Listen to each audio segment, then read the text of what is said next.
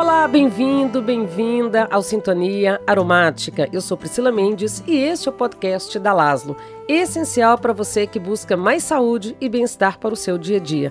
Todas as quartas-feiras, um assunto novo por aqui, com informações que vão te ajudar a ter uma visão mais integrativa sobre a vida, sobre o mundo. Agora me diz uma coisa: você gosta de plantas? Tem plantinhas em casa? Consegue lidar bem com elas? Cultivar plantas também é uma forma de reduzir os níveis de estresse, de ansiedade, de depressão. A busca pela jardinagem dentro de casa, dentro de um apartamento ou até mesmo dentro de um escritório tem crescido cada vez mais. Só que existem fatores muito importantes que precisam ser considerados antes mesmo de escolher a espécie de planta que você vai cultivar. Alguns exemplos são a luminosidade do ambiente, a ventilação, o espaço disponível que você tem para o cultivo, dentre outros. E sabe aquela coisa de dedo verde, dedo podre para a planta? Esquece! Todo mundo é capaz de cultivar plantas, seja em local interno ou externo. E isso vale para algumas espécies de flores, tá? Para desmistificar esse assunto, convidamos a bióloga e botânica Pete Passi. Quer aprender dicas valiosas e ter sucesso com as suas plantinhas? Vem com a gente. Seja muito bem-vinda, Pete. Um prazer ter a sua participação aqui no Sintonia, trazendo um pouquinho da sua larga experiência nesse universo mágico das plantas. Obrigada, Priscila. O prazer é todo meu. Vamos lá. É, antes de tudo, Pete, é, há quanto tempo você está nessa jornada com as plantas, né? Que cuida de plantas, ensina sobre plantas? Olha, eu comecei na faculdade, naquela, sabe, tipo, iniciação científica. Eu fiz em botânica, é, na área de fisiologia, e depois eu não parei mais. Acabei fazendo outros cursos, me especializando em várias, várias áreas, mas eu sempre fazia o que eu faço hoje de graça, né? E uhum. aí, depois de um tempo, 2016, eu resolvi profissionalizar, entendeu? E aí abri minha empresa e agora eu ensino pessoas a cultivar plantas dentro de casa, fora de casa. Eu também, às vezes, faço alguns concertos de paisagismo, escolhendo espécies corretas para o local, né? Que às vezes os clientes me ligam porque tem um, um jardim morrendo, e na verdade foi só a escolha errada de espécies, não é nenhum problema, sabe? Então eu acabo ajudando fazendo isso também, e já fiz uns projetinhos de paisagismo, mas a maior parte é ensinando pessoas a cultivar é, plantas dentro de casa, dentro de apartamento, ou varanda, ou mesmo um jardim externo. Ah, legal. E aí, o que a gente mais ouve por aí, Pete, é as pessoas dizendo: ah, eu tenho dedo podre para plantar, não sirvo para cuidar de plantas, né?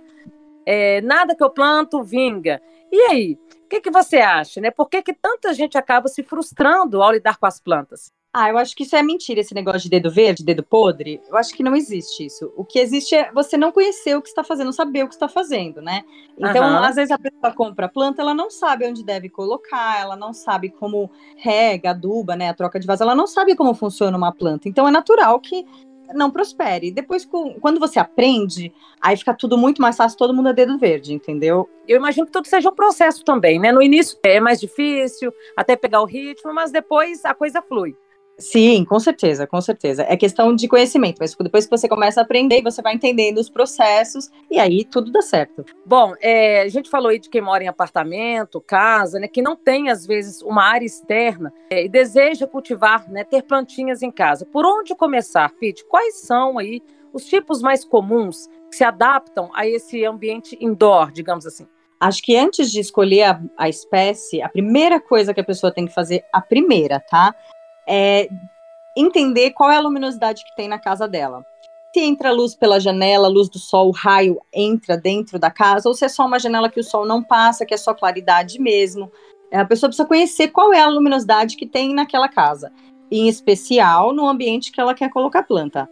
Sem janela, não tem como, não, não dá para colocar nada, não, não dá. Tá? Então, é, primeira coisa é conheça o seu ambiente. É, qual o tamanho da janela? Bate o sol ali? Que horas bate o sol? É, o sol fica dentro de casa, batendo dentro de casa durante quantas horas? Ou então, não, não tem sol, mas tem claridade e tal. A partir daí é que você vai poder escolher uma espécie. Entendi. Às vezes só a claridade do sol é, ajuda. Muita gente pensa que planta às vezes precisa do raio incidente diretamente. É, às vezes só a claridade não bate diretamente na planta, mas a claridade só por uma janela já resolve, dependendo da espécie? Sim, sim, isso sim. Se tiver uma janela né, de vidro transparente, sim, a claridade é suficiente para criar algumas espécies de planta. Não todas, né?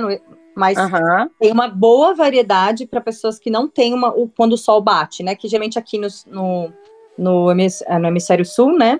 É o lado, a face sul. Quando a sua janela fica para a face sul, o sol não costuma entrar na sala, no, no, recinto, né?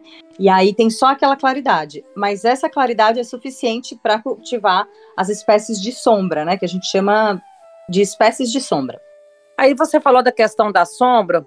É outro ponto também que eu acho que gera confusão nas pessoas. Sombra não significa penumbra, né? Totalmente assim, uma ausência de luz. É, sombra é o que a gente chama de sombra é na verdade a claridade, né? Quer dizer que está embaixo de um telhado, está protegido por um telhado ou pela copa das árvores. Então a sombra, na verdade, é um lugar muito claro. Não é escuro, não é breu, não é penumbra, é muito claro. Isso é sombra. Entendi. Então, quem não tem janela, seja no escritório, nem pense em cultivar porque não dá certo. Nem pensar. Geralmente as pessoas têm um lavabo ou um hall, né, do elevador ali do prédio, que não tem janela. E aí quer colocar alguma coisa nesse lavabo, nesse hall. Não dá. O que dá para colocar neste hall ou neste lavabo sem janela é aquele buquê de plantas secas, sabe? Ah, sim. Uhum. Desidratadas. Tem umas, tem várias, né? Vários tipos. Dá para você fazer um arranjo bem bonito e ele vai durar aí, sei lá, dois anos sem molhar, sem nunca encostar nele. E é a única saída, ou uma escultura, um objeto decorativo, mas uma planta viva não é possível. E flores, Pete? Dá para cultivar flores também dentro de casa? Dá. Algumas espécies que vão precisar dessa claridade que eu falei, mas elas exigem um pouco mais, né? Elas, uh, no sentido de não dá para ser. Você tem aquela sala com a janela, ela não pode ficar muito longe da janela. Uh, se ela não bate sol, né? Se é aquela janela só de claridade, essa planta com flor ela precisa ficar bem perto da, dessa claridade dessa janela. E são só algumas espécies. Por exemplo, tem o antúrio, tem o lírio da paz, tem violetinha, sabe? Orquídeas. Essas plantas todas dão flores, algumas o ano todo, mas elas vão precisar ficar próximo da fonte de luz, que é essa janela de claridade. Se bater o sol, daí ela tem que ser manejada, né? Porque ela não pode pegar sol muito tempo, nem sol muito forte. Porque elas são espécies de claridade, né? De sombra. É, alguns elementos eu considero que eu acho que também sejam fundamentais, né? É, você citou aí a questão da luminosidade e outro elemento que eu acho que as pessoas também, de repente, precisam se atentar é com relação ao substrato. É para um crescimento saudável das plantas. E aí existem vários tipos, né? Como a terra vegetal, a areia, a casca de pinos, a fibra de coco. E muitas pessoas acabam ficando um pouco perdidas com isso. Então, eu queria que você explicasse o que é preciso levar em consideração na hora de optar por um tipo ou outro. É, o, o substrato cada espécie, né, cada grupo de espécies, ela necessita de um substrato diferente. O substrato da orquídea é diferente do substrato da suculenta, que é diferente do substrato de folhagens, que é diferente do substrato de frutíferas. Elas estão assim por grupos, né? Mas existem quatro tipos mais ou menos mais básico, mais geral. Cada é, cada jardineiro, né? Cada pessoa faz um, um a sua receita, né? Eu posso passar mil receitas aqui, mas o outro jardineiro, outro botânico vai ter as receitas dele. O importante é você pensar qual a necessidade daquela planta. Vou dar um exemplo aqui. Por exemplo, a suculenta. Ela é uma. A origem dela, né, é de des, é, paisagens desérticas, ou seja, o solo é bem pedregoso. Então não dá para você fazer um solo igual de folhagens, que é um solo de floresta, que é o que? Mais úmido, mais fibroso, ele tem muita matéria orgânica, o da suculenta não tem. Então, na hora de fazer o substrato, né? Você precisa atentar qual é o tipo, né? Se você é um substrato é, que precisa de mais umidade, menos umidade. O substrato da orquídea, por exemplo, ele é pedaçudo, né? Ele é feito de casca, de carvão, de musgo. Ele não é um substrato como o da terra que a gente usa para plantar uma begônia, por exemplo. Então, atentar primeiro na espécie que você tem em casa e depois você vai buscar um substrato adequado, né? Ah, então as plantas folhagens, por exemplo, elas precisam de um substrato que imite o substrato de floresta. Então a gente vai reproduzir isso em casa. Compra então a terra vegetal, você pode misturar casca de arroz carbonizado, até casca de pinos, carvão, é, vermiculita, perlita. Lembrando que mesmo esse substrato sendo de floresta e tal, então sendo um substrato mais molhado, areado, ele vai precisar de matéria orgânica e uma drenagem, né? Ele precisa ter um elemento ali drenante, que pode ser areia, pedrinha, perlita, é, depende do, de com, quanto você tem para gastar, porque alguns materiais são mais caros, outros mais baratos, e aí você vai escolhendo conforme o seu, o seu bolso e o seu gosto, né? Aham. É, agora, o tipo de vaso influencia também nessa questão, no, no plantio? Também. Quando a gente compra de bons produtores, tanto o substrato quanto o vaso, eles já vêm adequados, né? A terra, ela é uma areia, ela é bem pretinha e é bem fofinha, ela é solta. É, tem mais do que terra, não é só terra, argila. Uhum. Uns pedacinhos de coisas. Isso é o que eu tô falando de fibroso, de ser um areado, né? Que drena. Já o vaso, também eles vêm no vasinho basicamente de plástico, né? Ele é meio básico para todos. Aí a diferença dele é que ele não realiza trocas com o meio. Então a água que está dentro do vaso de plástico não evapora pela lateral do vaso, como acontece com os vasos de barro e de cimento que não foram impermeabilizados. Então os vasos de barro, eles têm uma conexão com os com eles são porosos, ou seja, existe uma conexão dele dentro do substrato, então eles secam muito rápido. Então, é, esse, esse tipo de vaso não é adequado para algumas espécies, nem para alguns ambientes. Se você mora num ambiente que a sua região, a sua cidade, ela é mais seca, vaso de barro não dá. A não ser que você faça uma impermeabilização desse vaso com uma substância, né, que vende em casas de material de construção, e aí sim você pode ficar mais tranquila, porque se você planta é, plantas é, folhagens, né, que em geral é o que a gente tem em casa, é, e coloca nesse vaso, ele vai secar muito rápido, essa planta vai ficar muito feia. Vai secar rápido, você vai ter que molhar todo dia ou mais de uma vez por dia, dependendo da região, porque seca mesmo e a planta usa água, né? Já o, o vasinho de plástico, ele é adequado para esse tipo de espécie. Pode ser de plástico transparente ou não, ou escuro. Já o vaso de cerâmica, né, de, é, de barro, que a gente chama, ele seria melhor para uma suculenta, porque a suculenta não, não tolera tanto essa umidade na raiz, né? Ela usa pouca umidade, depois ela prefere um substrato mais seco. Então é seria interessante mais para uma suculenta. Agora, muito cuidado com quando a gente re reutiliza coisas para fazer vaso, né? Por exemplo, lata de tinta ou qualquer objeto de metal. Porque se eles ficam no sol, eles aquecem muito com o sol, o que faz com que cozinhe a raiz da planta. Então, Nossa. se vai ficar no sol, é, tem esse detalhezinho. A gente começa a reutilizar as coisas que tem em casa. Melhor colocar na sombra esse vaso, essa, essa reciclagem que você fez aí.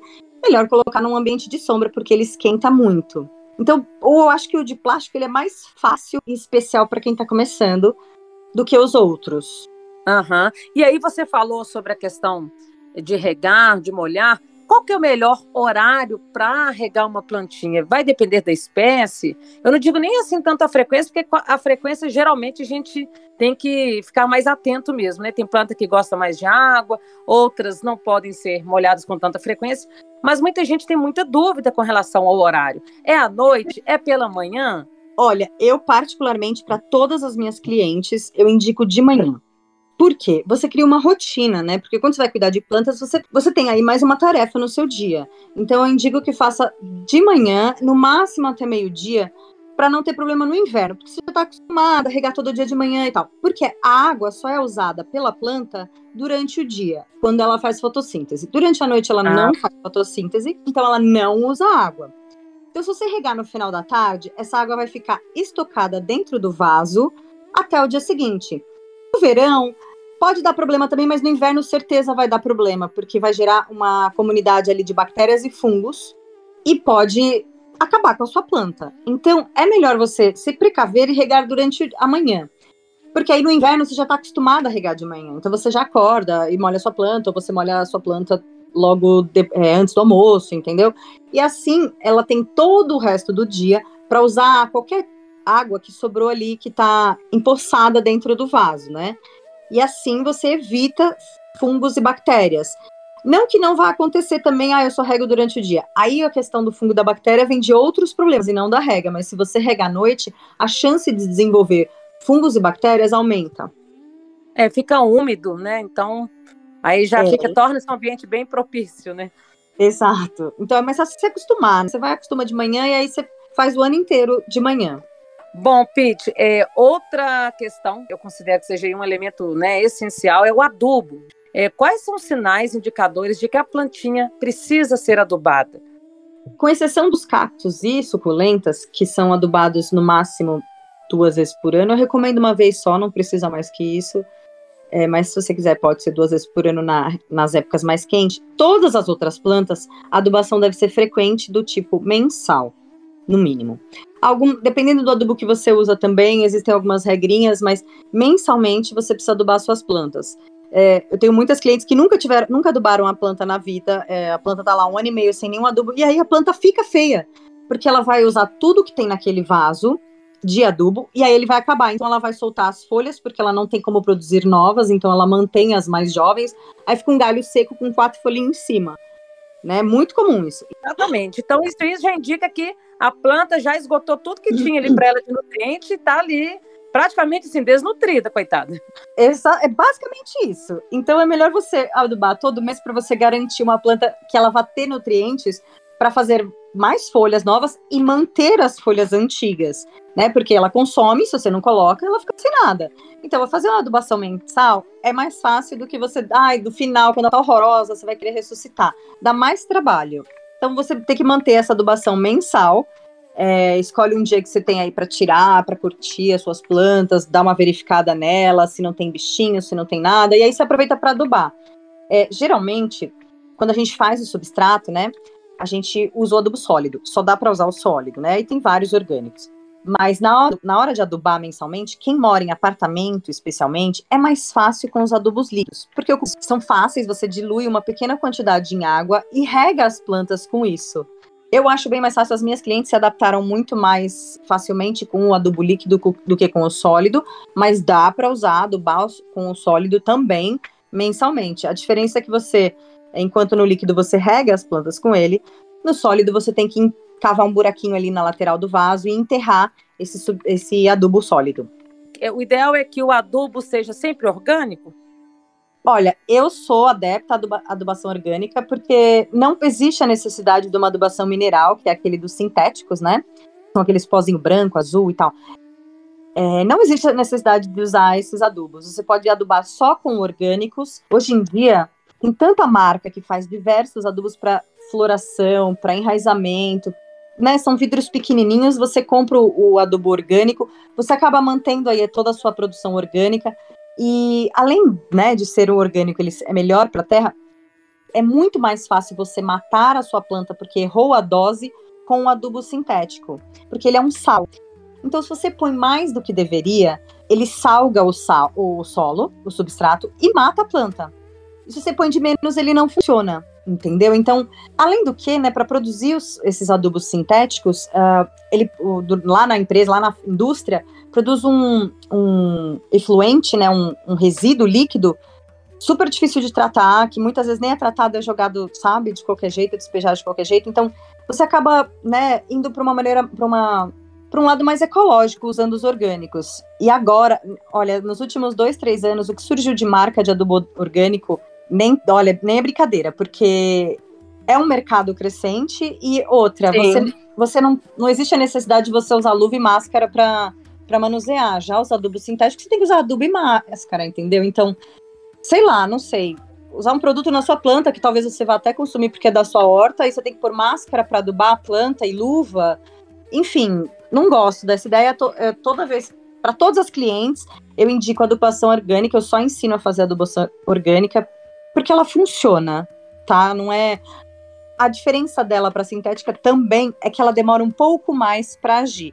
Mas se você mantém o cronograma mensal, que você vai ter que adubar mensalmente com o sintético também, entendeu? Mas você mantém a adubação mensal, vai ter, vai ter nutriente para a planta é, cumprir todo o ciclo dela, entendeu? Desde a, a floração, produção de frutos, ou enfim, qualquer que seja a produção de novas folhas. E a chance de você matá-la é muito mais, muito menor. Do Sim. sintético, você vai. Mesmo você, ai, ah, não, mas eu quero usar só o NPK, aquele pozinho branco, ou azul, ou coloridinho tal.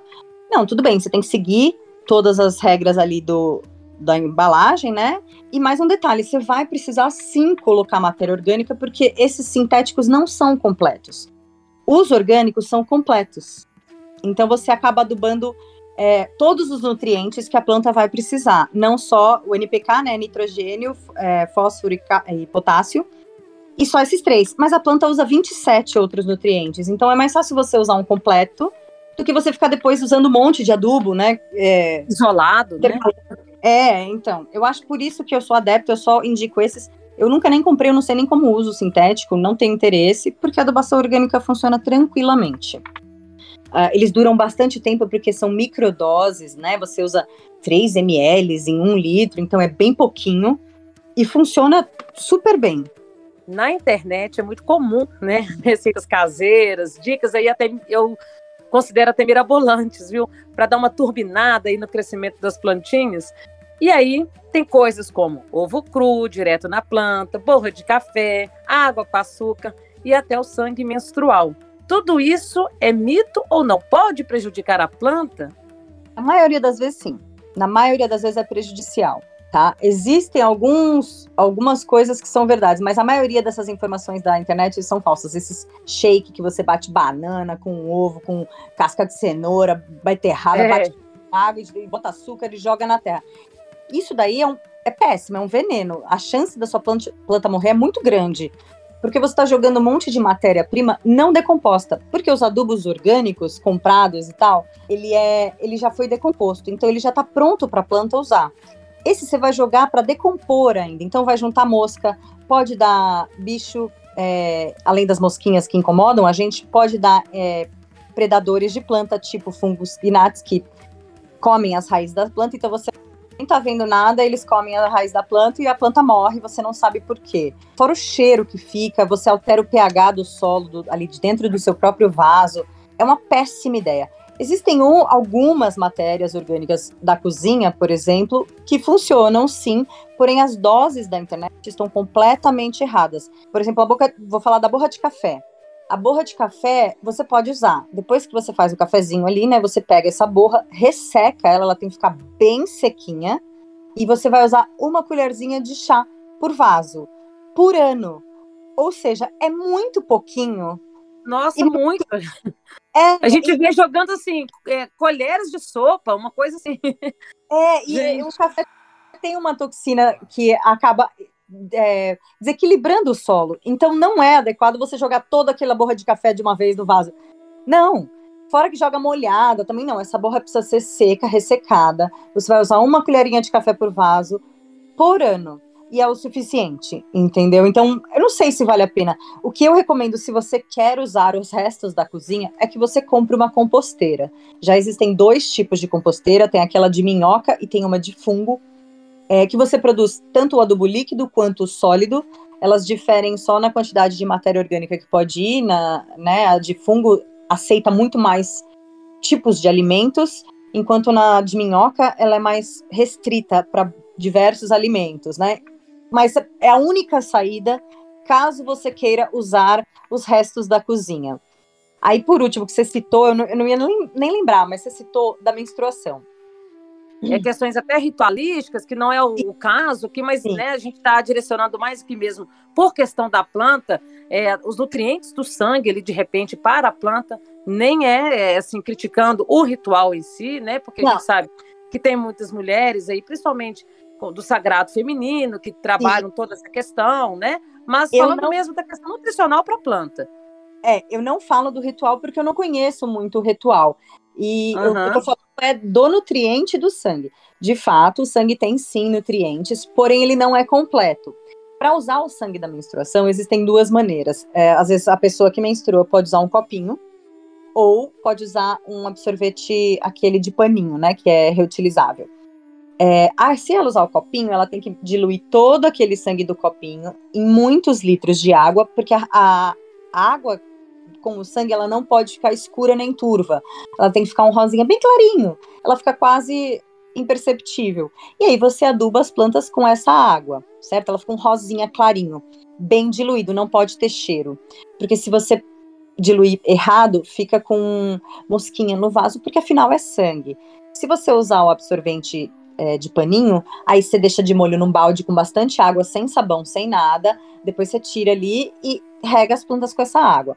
O que os estudos dizem, né? Existem alguns estudos que, mas eles não usam o sangue da menstruação, eles usam o sangue de frigoríficos, que acaba indo ah. outras coisas. E a receita deles é bem diferente, né? É, nos estudos, eles ressecam esse sangue, desidratam até virar um pó, misturam com outras substâncias, outras matérias orgânicas para usar, e houve sim uma melhora nas plantas, né? É, mas lembrando que não foi adicionado só o sangue, então você pode fazer, você pode usar o sangue da sua menstruação sem problema nenhum, lembrando de diluir bem e lembrando que não é um, um, uma adubação completa. Então, se você vai usar é, essa semana, na, daqui 15 dias você faz uma adubação mais leve com um adubo orgânico líquido de outra fonte, para complementar essa, entendeu? Não é ruim, não é errado, só precisa assim prestar bastante atenção na diluição para não juntar mosquinha no vaso. Mas de fato ele tem nutriente sim. Esse é um dos é, é diferente do, dos outros, né, que são sólidos. Esse é líquido, né? É, a gente usa ele líquido e ele é, acaba sendo diluído tanto que ele não vai criar ali mosquinhas e tal. Então esse está liberado para usar. Isso depois pode ser armazenado, por exemplo, esse sangue que você falou, diluído em água, né? É, essa sobra, digamos assim, dessa mistura pode ser reutilizada ou é melhor descartar? Nem pensar, nem pensar em armazenar essa água com a menstruação diluída. Você vai usar uhum. ela inteira. Se você já regou todas e sobrou, você rega tudo de novo. Não dá para deixar para o dia seguinte, por exemplo. Se sobrou, nossa, que você tem pouco vaso, é, você joga no, no, ralo, na privada, mas geralmente quem faz esse ritual tem bastante planta ou tem um jardinzão e tal, então aí usa toda a água. É, e aí você falou da questão de atrair fungos, insetos, né, as mosquinhas. É, a gente também aí tem pulgões, as cochonilhas, né, enfim. Tem alguma receita, alguma dica para evitar que esses, digamos assim, invasores, eu não gosto muito de chamar de praga, mas invasores, né? Oportunistas é, aí, acometam as plantas?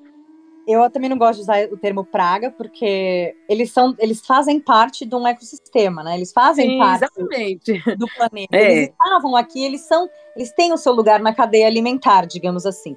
O problema e... é quando ele infesta uma planta a ponto de dominar aquela região e acabar deixando a planta feia. Isto aí é um problema. Uma cochonilha, um pulgão não vai fazer diferença nenhuma, mas infestado o galho inteiro com pulgão e cochonilha com certeza vai. Na maioria dos casos, para pulgão e cochonilha e insetos sugadores em geral, é uma deficiência nutricional que ajuda, não é o único caso, não é a única causa, mas a, essa, essa deficiência nutricional ajuda. Então, assim, como que você evita qualquer um desses insetos sugadores? Você precisa, primeiro de tudo, a planta precisa estar saudável, ou seja, na iluminação correta, com adubação em dia e com a rega em dia também num lugar ventilado. Isso já ajuda muito. Se aparecer uma cochonilha, você retira pontualmente e vida segue.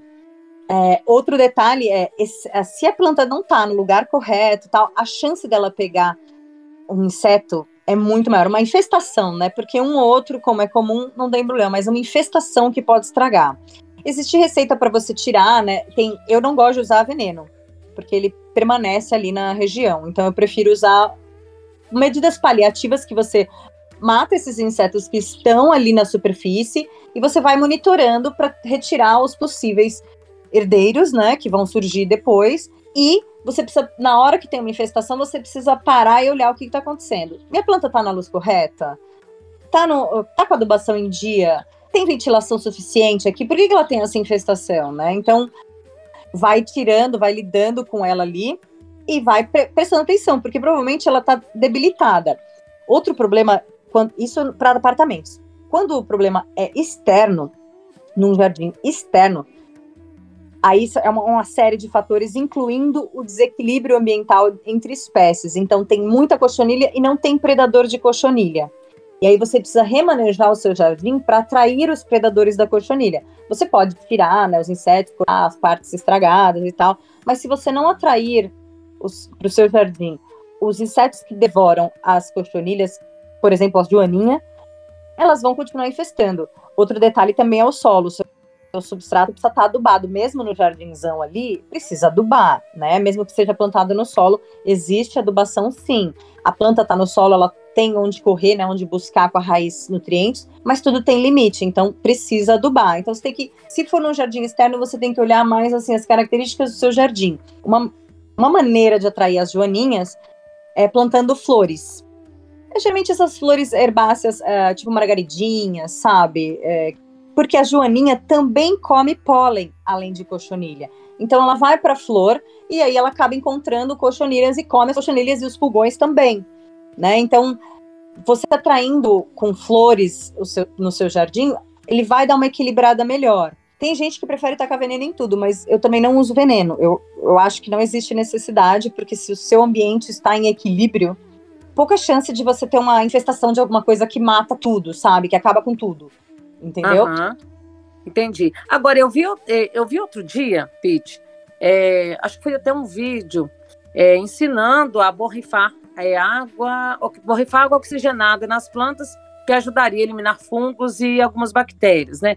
De fato ajuda ou é mais um mito que a gente vê aí na internet? Olha, a água oxigenada é uma, um bom aliado na jardinagem, mas como sempre tem um limite. Você não joga ela pura. A água oxigenada que você usa é aquela 10 volumes, que é a líquida, sabe? Ah, sei. Uhum. E você tem que diluir essa água oxigenada na água. Então, para cada 250 ml de água, você usa uma colher de sopa dessa água oxigenada 10 volumes. Mistura e borrifa, tanto nas folhas quanto no substrato. Isso estimula o enraizamento, é, ele acaba é, ah, inibindo alguns fungos e bactérias que são nocivos para o substrato, que são ruins para a planta, né? E a, estimula o crescimento e tal. Porém, não dá para usar todo dia, tá? Porque você vai acabar matando os fungos e bactérias que são benéficos para as plantas, né? Então você pode fazer essa mistura uma vez por mês, se você estiver muito animado, entendeu? Dá para fazer toda semana? Hum, dá, mas assim, por poucas semanas seguidas. Algumas semanas por mês, poucas, e de... mas é mais fácil você fazer uma vez por mês, entendeu? Dar uma borrifada tal. Você vai ver que dá uma estimulada no crescimento, desenvolvimento de raiz e tal. Ah, ótimo. Então é assim, ajuda, mas como você bem frisou, tudo tem um limite. Então é importante respeitar a dosagem correta, a periodicidade. É todo um, um, um mini ecossistema, entendeu? Então uhum. tem fungos bons, tem bactérias boas, tem insetinhos bem pequenininhos que a gente não enxerga. Tem um monte de coisa ali. Então, se você joga muita água oxigenada, ele mata esses fungos também os bons, entendeu? Não só os ruins. E isso pode ser ruim. Esses fungos do solo, eles é, eles não aguentam oxigênio, eles vivem em condição sem oxigênio. Então, quando você joga água oxigenada, você está jogando oxigênio lá no fundo, onde não tem, e aí eles acabam morrendo. Mas se você insistir jogar, jogar, jogar, você vai matar não só esses que são prejudiciais, mas também os bons. Então, uma vez por mês está de bom tamanho. Alguns fungos, tipo o fungo branco, aquele que chama oídio, ele dá geralmente no inverno, é uma camadinha branca em cima da folha. Este fungo ele é combatido com água oxigenada, funciona super bem. E esse você tem que usar com um pouco mais de frequência. Então você borrifa a primeira vez, ele vai sumir assim, né? O da folha. E aí você borrifa no solo também. Se aparecer de novo, você borrifa de novo, mesmo que a frequência ainda não tenha dado um mês, até ele desaparecer por completo ou diminuir bem na planta e você corta as partes que estão mais afetadas. E aí ele funciona super bem. Esse é o fungo mais comum que funciona melhor a água oxigenada. Porque alguns fungos não dá para fazer com água oxigenada desse jeitinho. São anaeróbicos, né? isso, né? isso, é. é. Outra coisa, Pete, é, muita gente tem dúvida. Aí a gente entra naquela questão do escritório, seja no apartamento, em casa. Ar-condicionado é prejudicial para a planta?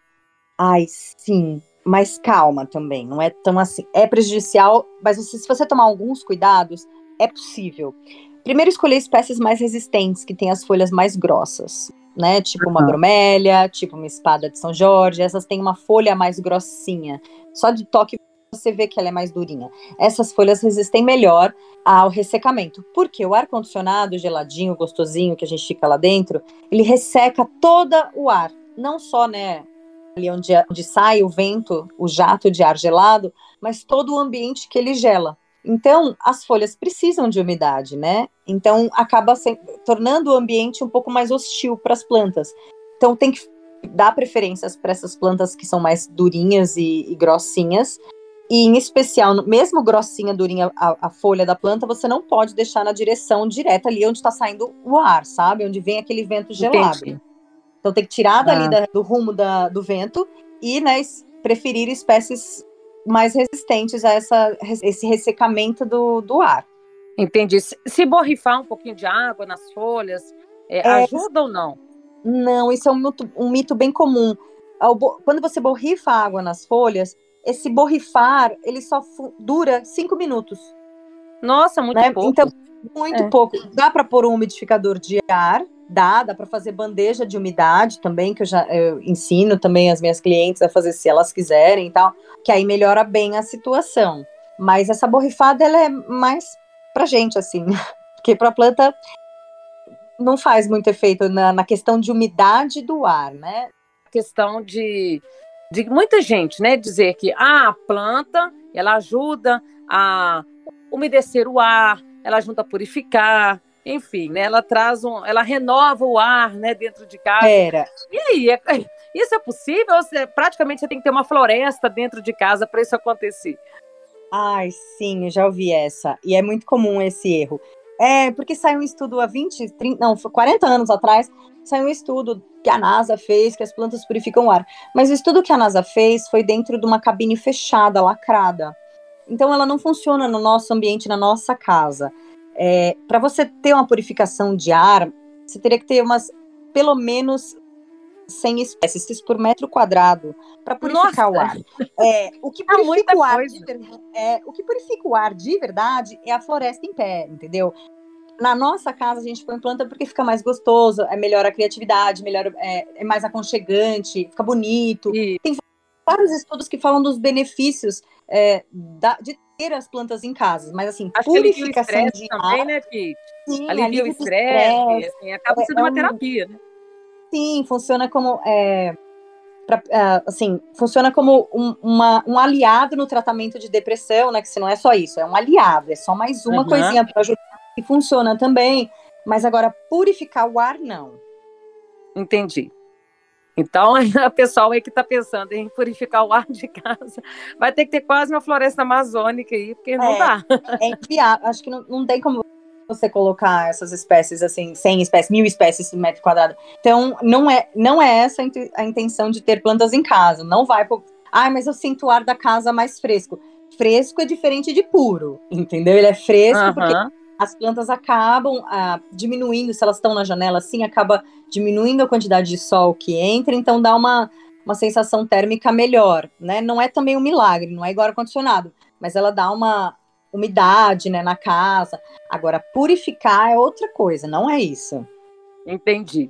Bom, Pete, é, você hoje oferece consultorias né, para quem deseja aprender é, a cuidar de plantas é, de maneira correta, também para quem deseja esclarecer dúvidas, ou seja, né, deixar de lado aquela ideia de dedo podre, como a gente falou no início. É, qual é a forma né, de contato para quem se interessar, quem tiver interesse em, em iniciar né, essa trajetória na jardinagem? Ah, sim. Você pode ir no meu site, né, abotanica.com.br, tudo junto, ou no Instagram, que é a.botânica, que você pode mandar uma mensagem, eu acabo lendo todas e tal. Lá tem bastante conteúdo também com além de tudo isso que eu falei aqui, tem mais um monte de coisa para você consultar. É, e por lá você também consegue me chamar para me contratar é, tem a consultoria, né, que é uma videochamada com a cliente para ela me mostrar as plantas, mostrar o ambiente, fazer pergunta. E aí eu acabo até já batendo o olho naquela planta, eu já sei o que está acontecendo, eu já sei o ambiente também já mostra bastante. Acabo falando plantas que dá para colocar ali, outras espécies. Na consultoria online dá para fazer tudo isso, tirar todas as dúvidas. Ganha um manual com mais de 200 páginas de informação para consultar, porque como é bastante coisa, né? A pessoa fica com o manual também.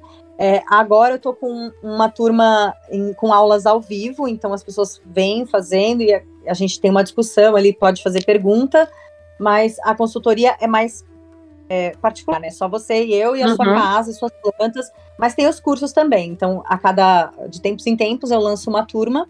Essa que eu tô agora tá fechada, mas vai ter uma próxima aí daqui a alguns meses. E aí você pode fazer também. Ah, bacana, muito legal, gente.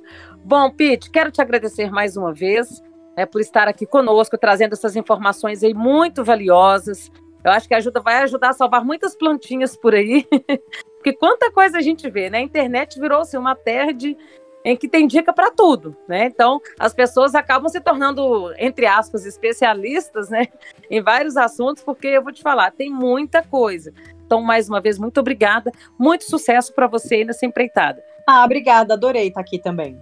Um abraço, Pete, tudo de bom. Oh, tchau, tchau. Essa foi a bióloga e botânica Pete Passe. E aí, gostaram das dicas? Se você tem um amigo, uma amiga, um familiar que também gosta deste assunto, compartilhe. Lembrando que você pode ouvir o Sintonia Aromática no Spotify, no Deezer, no Amazon Music e também no Google Podcast. E se você quiser conhecer mais do universo Laszlo, de toda a linha de óleos essenciais, óleos graxos, carreadores, livros publicados, ter acesso a dicas e promoções, você pode interagir conosco pelo Instagram e pelo Facebook. O perfil é laslo.oficial. Será uma alegria te ver por lá. Eu fico por aqui. Gratidão por esta sintonia. Um beijo e aquele abraço aromático.